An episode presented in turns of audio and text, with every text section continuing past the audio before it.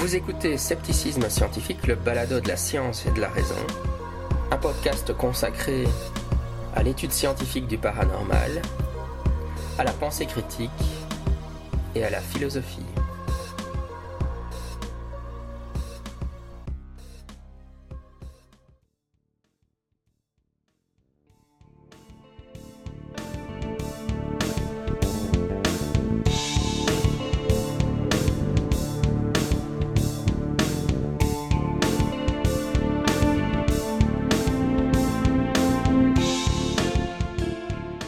Scientifique, le balado de la science et de la raison. Je suis votre hôte, Jean-Michel Abrassard.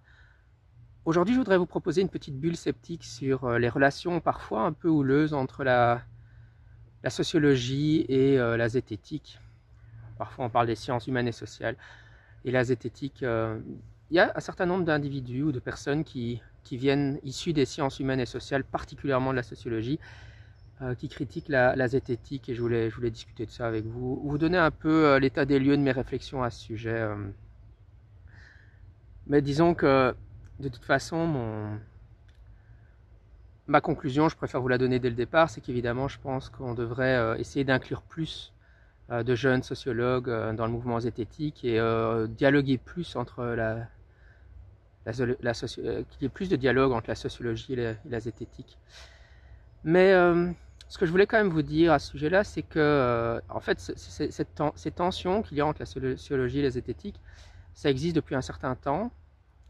Et à mes yeux, ça a une raison euh, euh, sociologique, justement. C'est que la, zététique a été surtout influencée par le paradigme de la psychologie. En fait, il y a beaucoup de psychologues qui sont investis dans le mouvement sceptique, et ce depuis son origine, au milieu des enfin vers 1950, euh, hein, à partir de ce moment-là.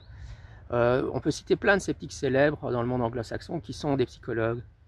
Ray Hyman, Richard Wiseman, euh, et il y, en a aussi beaucoup chez nous. Bah, moi, je suis un psychologue, Nicolas Gauvry est un psychologue, etc. Et donc, finalement, le paradigme qu'on retrouve en, scepticisme ou en zététique, bah, c'est surtout celui de la psychologie.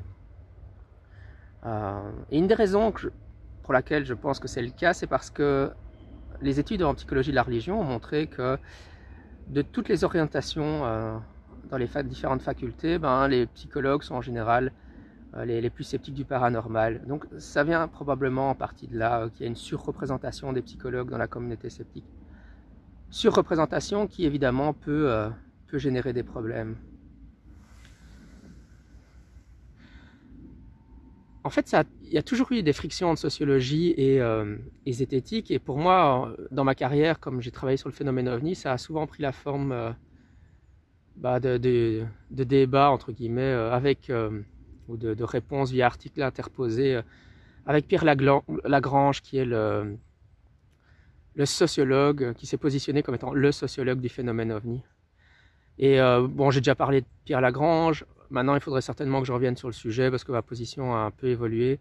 Euh, mais euh, Lagrange, évidemment, il a toujours dit qu'il adoptait une position de neutralité sur le débat entre les sceptiques et les tenants. Et donc, il a toujours eu une position extrêmement anti-rationaliste. Euh, sa, thèse de doctorat est largement une critique des rationalistes, où il argumente que les rationalistes sont en fait des pseudo-scientifiques, tandis que les ufologues pro-hypothèses extraterrestres sont plutôt font plutôt quelque chose qui se rapproche plus selon lui de la vraie science. Euh, et en fait, au départ, quand, j'ai rencontré, les écrits de Pierre Lagrange, je me suis dit, bah oui, c'est quelqu'un qui, qui en fait euh, est un défenseur des hypothèses extraordinaires du phénomène ovni. Euh, et c'est pour ça qu'il écrit des telles choses. Et, je pense qu'effectivement, Lagrange n'a jamais été un sceptique du phénomène ovni, ça c'est clair.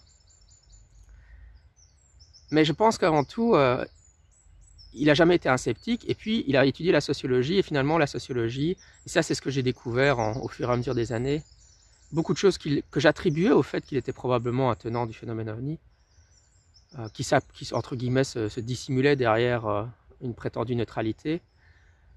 Euh, ça c'était mon interprétation au départ, mais à l'heure actuelle je pense qu'en réalité, bah, si on est quelqu'un qui n'est pas sceptique du phénomène ovni, et puis qu'on étudie la sociologie, bah, dans certains courants de la sociologie, parce qu'évidemment la sociologie c'est vaste et très divers, mais dans certains courants, on va vous, on va vous donner euh, du gras à moudre contre les rationalistes. Et donc finalement, il n'a fait qu'être renforcé euh, dans, ses positions finalement. Il a trouvé dans ses études et dans un milieu où euh, justement le positionnement sceptique n'était pas finalement bien vu.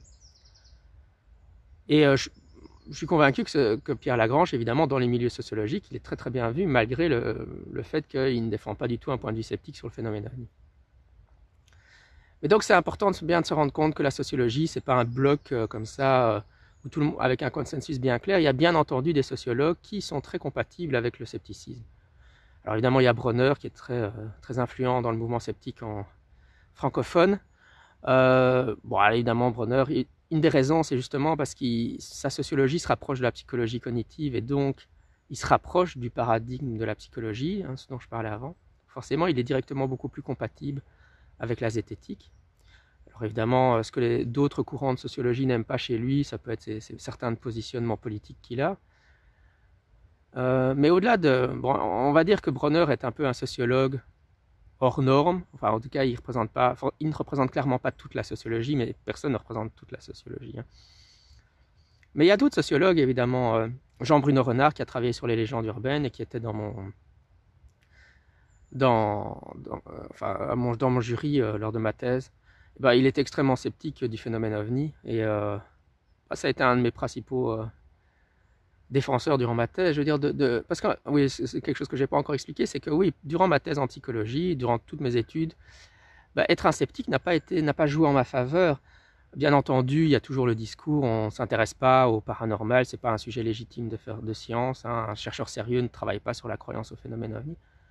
Mais au-delà de ça, il y avait aussi l'injonction un peu plus ou moins soutenu, euh, d'abandonner un positionnement sceptique euh, au profit euh, de positionnements beaucoup plus proches de ceux de Lagrange. Donc ça, c'est toujours assez intéressant parce que les gens qui ne sont pas dans les milieux académiques, ils disent oui, bah, la, zététique, c'est la science avec un grand S. Et quand on est dans les milieux académiques, c'est pas le son de cloche qu'on entend du tout. Souvent, ce qu'on me disait, c'est mais enfin, tu, voilà, tu, tu dois t'éloigner en fait d'un positionnement sceptique sur le phénomène ovni c'est pas c'est pas ce que quelqu'un qui lit de l'anthropologie, de la sociologie de la psychologie devrait tenir comme discours. Ce qui est assez assez étonnant finalement. Mais Jean-Bruno Renard, il n'était pas comme ça. Hein. Euh, il était clairement très sceptique. Donc, il y a des sociologues. Dans le monde anglo-saxon, il y a Bartholomew qui a travaillé aussi sur le phénomène ovni et particulièrement euh, la contagion, les contagions psychosociales, euh, comme les vagues, hein, des différents types de vagues. Donc, ce qu'on appelait avant l'hystérie collective, mais évidemment maintenant on n'utilise plus cette terminologie puisque évidemment le mot hystérie est extrêmement sexiste. Donc on a rebaptisé ça de différentes autres manières. Donc il y a des sociologues qui sont très compatibles avec la zététique, mais qu'on valorise malheureusement pas assez. Et je pense que malheureusement dans les milieux sceptiques, on ne parle pas assez des travaux de Jean-Bruno Ranor, alors qu'il a fait un travail formidable sur les légendes urbaines, etc. Euh, donc voilà, je pense qu'il y a effectivement un peu des tensions naturelles entre la sociologie et la zététique, entre autres parce que, enfin, pour moi, un facteur majeur, c'est que la zététique s'inspire plus du paradigme de la psychologie que celui de la sociologie. Maintenant, qu'est-ce qu'on peut faire à ce propos-là? Je pense qu'on peut rendre, qu'on devrait rendre la, zététique ou le scepticisme plus accueillant aux jeunes étudiants en sociologie. Ça veut dire euh, discuter plus avec les auteurs issus de la sociologie, engager le plus le débat, euh, travailler euh, plus la sociologie au bras le corps et montrer que le, paradigme de la zététique peut accueillir des idées issues de la sociologie. Ça ne veut pas dire qu'on doit tout accepter non plus. Hein. Il y a du relativisme cognitif. Bon, je sais bien qu'il y a des gens qui prétendent que le relativisme cognitif, ça n'existe pas. Donc, une sorte de mise en cause de ce que la science est capable de savoir. Hein. Euh, il y a des degrés évidemment, et je pense que parfois on exagère. Euh, il y a des auteurs qui sont plus relativistes que d'autres. Hein. Il faut quand même, je veux dire, dire que ça n'existe pas du tout, ça c'est absurde. Euh, donc voilà, voir les auteurs en sociologie qui nous intéressent, dont on peut reprendre des choses. Ça c'est un travail que j'ai déjà fait moi avec Renard et, et qui m'ont vraiment beaucoup inspiré dans, dans, dans, mes études sur le phénomène ovni. et oui, au niveau du paradigme, par exemple, bon, c'est vrai qu'en psychologie, on dit souvent qu'un témoignage n'est pas une preuve. Et alors, on, pourrait. Apparemment, j'ai jamais lu ça, moi, réellement. Mais parfois, je vois des sociologues qui se plaignent qu'il y a des zététiciens qui disent que la sociologie serait une pseudo-science parce qu'elle utiliserait que des témoignages et que les témoignages ne seraient pas une preuve. Mais évidemment, ça, c'est un discours qu'il faut, qu'il faut abandonner et montrer que, bah, bien entendu, les études de cas, les témoignages, alors les témoignages humains n'est pas fiable, ça on est bien d'accord. Euh, c'est quelque chose de très important dans l'étude du phénomène ovni. Mais c'est pas la même chose de dire qu'on peut rien, qu'on peut, que le travail d'un sociologue n'est pas valide ou que la sociologie serait une pseudoscience. Ça, c'est aller un pas trop loin.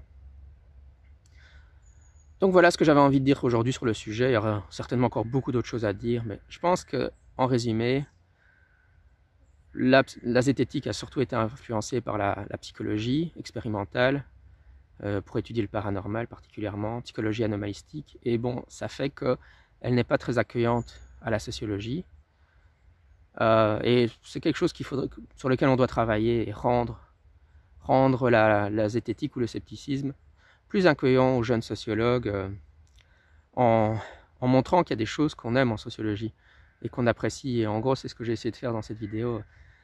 Euh, et puis reconnaître que voilà, euh, dans les milieux académiques, il, y avoir, il y a des milieux académiques qui ont des paradigmes. De toute façon, il n'y a pas qu'une seule science, il y a différentes sciences, diverses et variées, et certains de ces paradigmes sont pas forcément très compatibles avec le positionnement zététique. Et donc certains courants de la sociologie vont, vont être plus ou moins hostiles à la, à la zététique. Hein. On avait écrit, moi et David Rossoni, qui est un historien, donc sciences humaines et sociales, hein, un article euh, sur, qui critiquait la thèse de Lagrange. Et David avait insisté pour qu'on tente de le publier dans une revue de sociologie. Et on a tenté le coup et ne s'est pas passé, l'article a été rejeté. Euh, il est maintenant disponible sur le site du Cortex. Hein, du Cortex. Euh, mais on avait eu les peer reviews, ce qui était très intéressant. Hein. et alors la revue des, un des peer reviewers, sa critique pour rejeter notre article, c'était c'est un article de deux rationalistes. C'était ça sa critique, c'était la raison pour laquelle l'article devait être rejeté. Donc c'est quand même assez intéressant à observer comme, comme comportement euh, que dans certains milieux rationalistes, dans certains milieux académiques rationalistes, c'est c'est quelque chose d'extrêmement perçu extrêmement négativement. Et euh, bon voilà, je crois qu'il faut pas il faut pas le nier, il faut et c'est un problème dont on doit discuter tous ensemble, nous les zététiciens. Voilà, c'était Scepticisme scientifique, le baladeur de la science et de la raison. Sceptiquement vôtre.